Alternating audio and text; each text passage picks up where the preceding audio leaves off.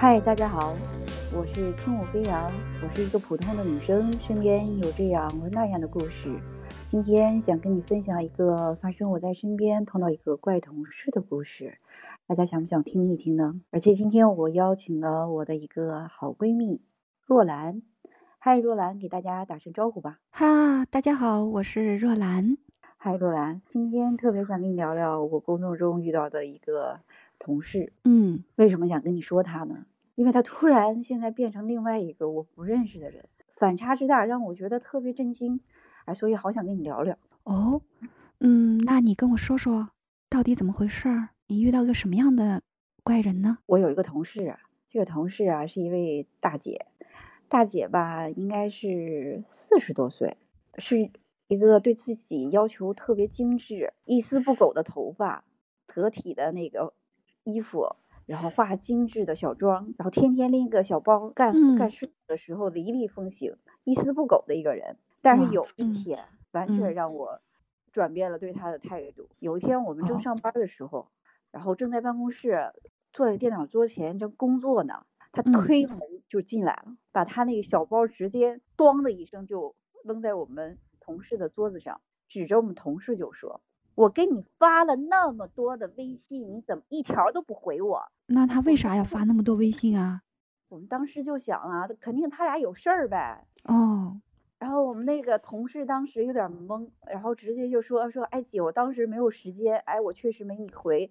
然后我说姐对不起。嗯。这事儿啊，我就想他俩可能就有什么事儿没沟通完呗。沟通完了之后，就事儿就了了吗？对。但是还没了，后来他就是。每一次就有点刻意的，就就是追着我们的同事问，你怎么就没时间回我微信？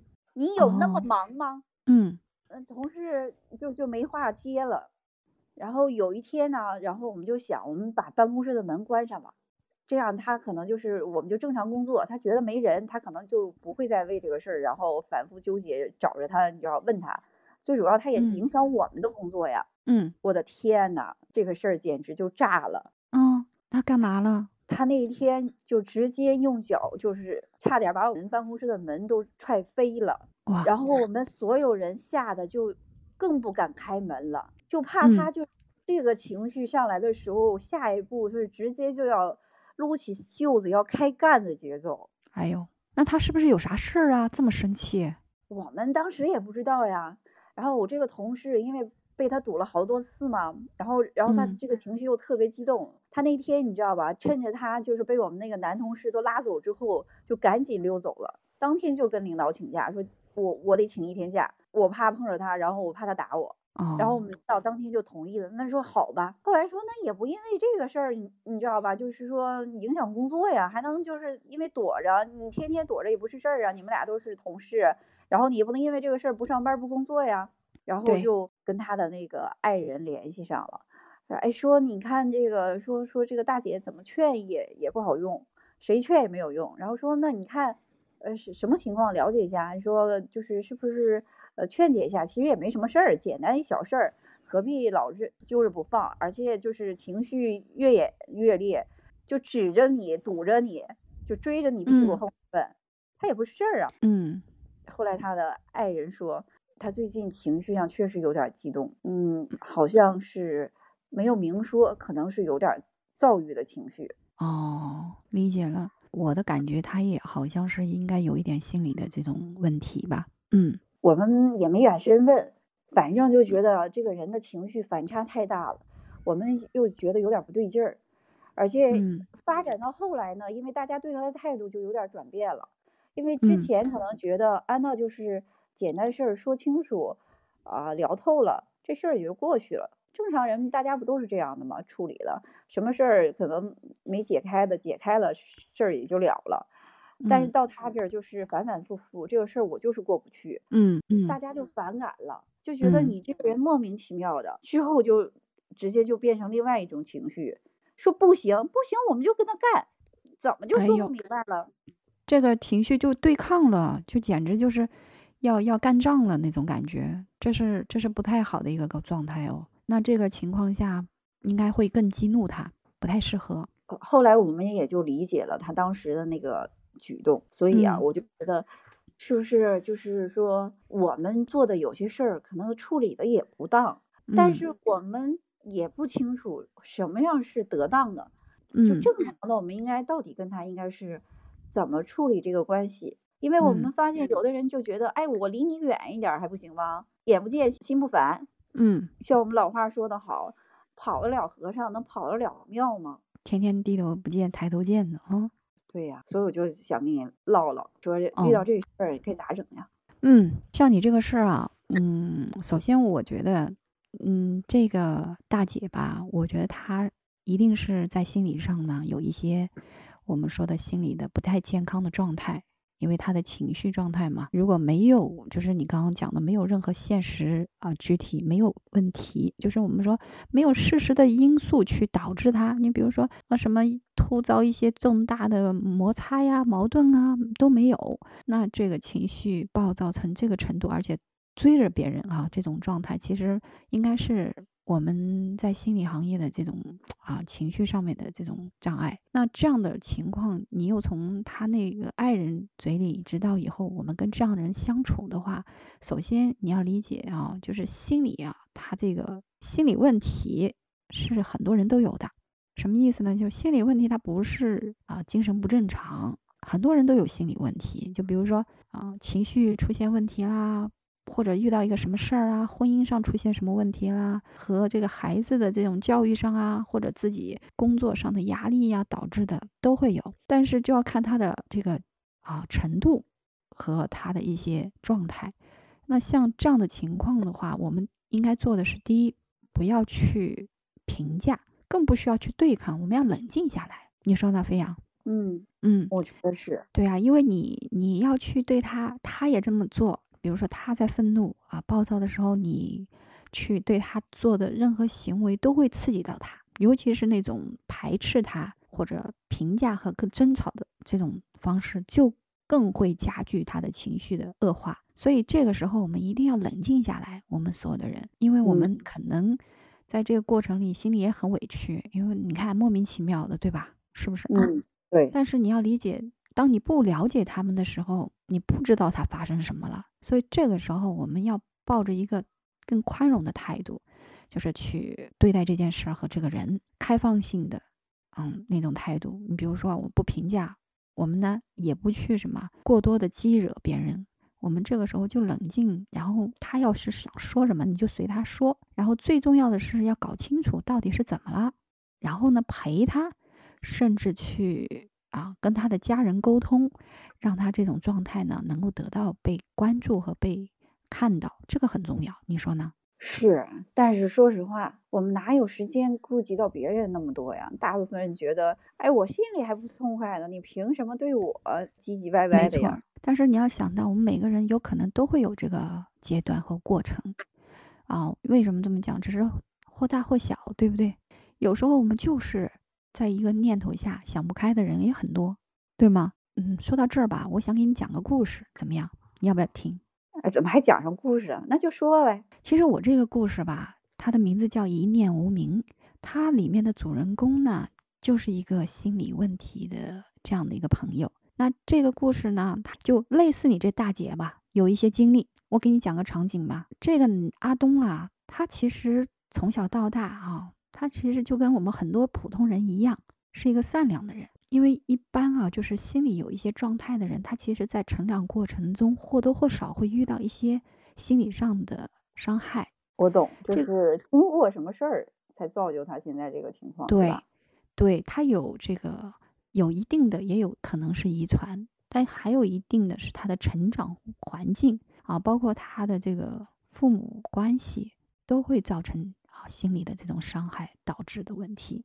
你比如说这个阿东呢，他他有个哥哥，他的妈妈就就是属于那种有心理抑郁症的人。那你要知道，心理抑郁症的人，他往往情绪是不太好的，他是无法关注到自己的孩子的，而且当他情绪不太好的时候。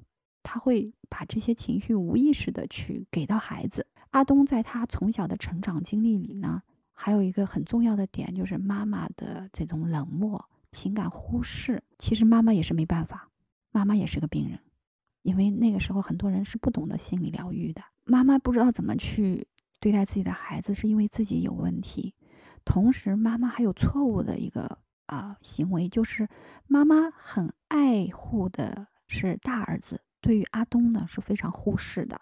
在成长的过程里呢，还有他的父母啊关系不是很好，爸爸在他们很小的时候把他和他妈妈都抛弃了。为什么？因为他妈妈是个病人嘛，心里有疾病的，他爸爸把他抛弃了，把孩子也抛弃了，那这又是一个伤害，对吗？是这个过程就是相对来说就挺复杂的，因为每个孩子啊，他来到这个世界，他的内心的那个胚胎，就是先天的这个气质，有能够什么强大的那部分，也有一部分呢是非常敏感脆弱的，就相当于有的人在极糟糕的环境下，有可能他还成长的一个很。强壮的内心和内核，但有的孩子呢，他哎，他在一个很好的环境，可能他的心理也不见得就很好，能理解吗？嗯，他敏感，嗯，有的孩子就不要说像阿东这样的千千万万的这样的孩子了。那当他在很小的时候，如果没有很好的心理营养，来自父母的爱，他的生长过程其实本来就是很很不好的一个过程。然后呢，在他之后的经历里面，你看，当他。啊，遇到自己成年以后，遇到自己想爱的人，他想要在一起生活，然后呢，那个爱人很爱他，但是不能理解他。这就像我们现在很多人在身边也有自己的这个家人，但是家人真的就是可能第一看不懂，第二个呢，对这种心理问题会有一种 好像很害怕的感觉，很恐惧的感觉。我给你讲个画面吧。你知道他的爸爸后面把他接回来的时候，你知道他自己的亲生父亲哦，你知道怎么做的吗？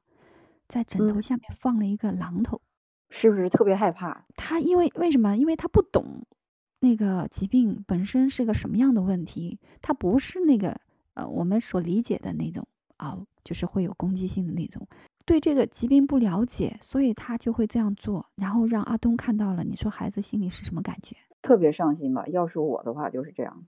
对啊，但是阿东是个善良的孩子，他没有他没有去怪父母，其实和正常人是一样的。然后那个时候，他也需要爱，也需要工作和生存，对吗？他也有焦虑。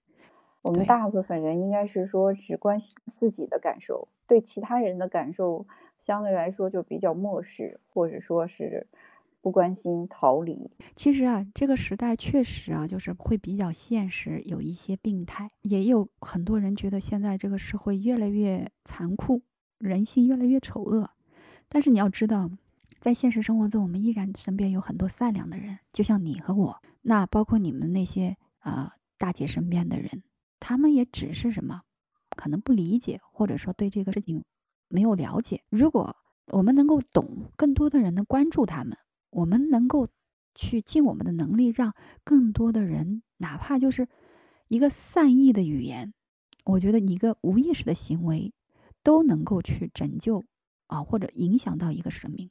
也有可能你一个无意识的行为，不好的恶行，可能会摧毁一个人。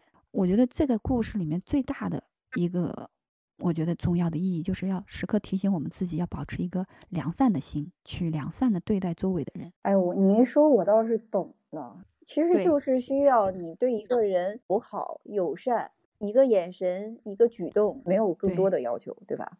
对，I know，你一说，我倒是更能体谅我们同事的这个心情。我觉得他是不是某种程度表达了他现在心情处于极度的那种绝望，呃，跟无助，表现的方式让别人没法接受。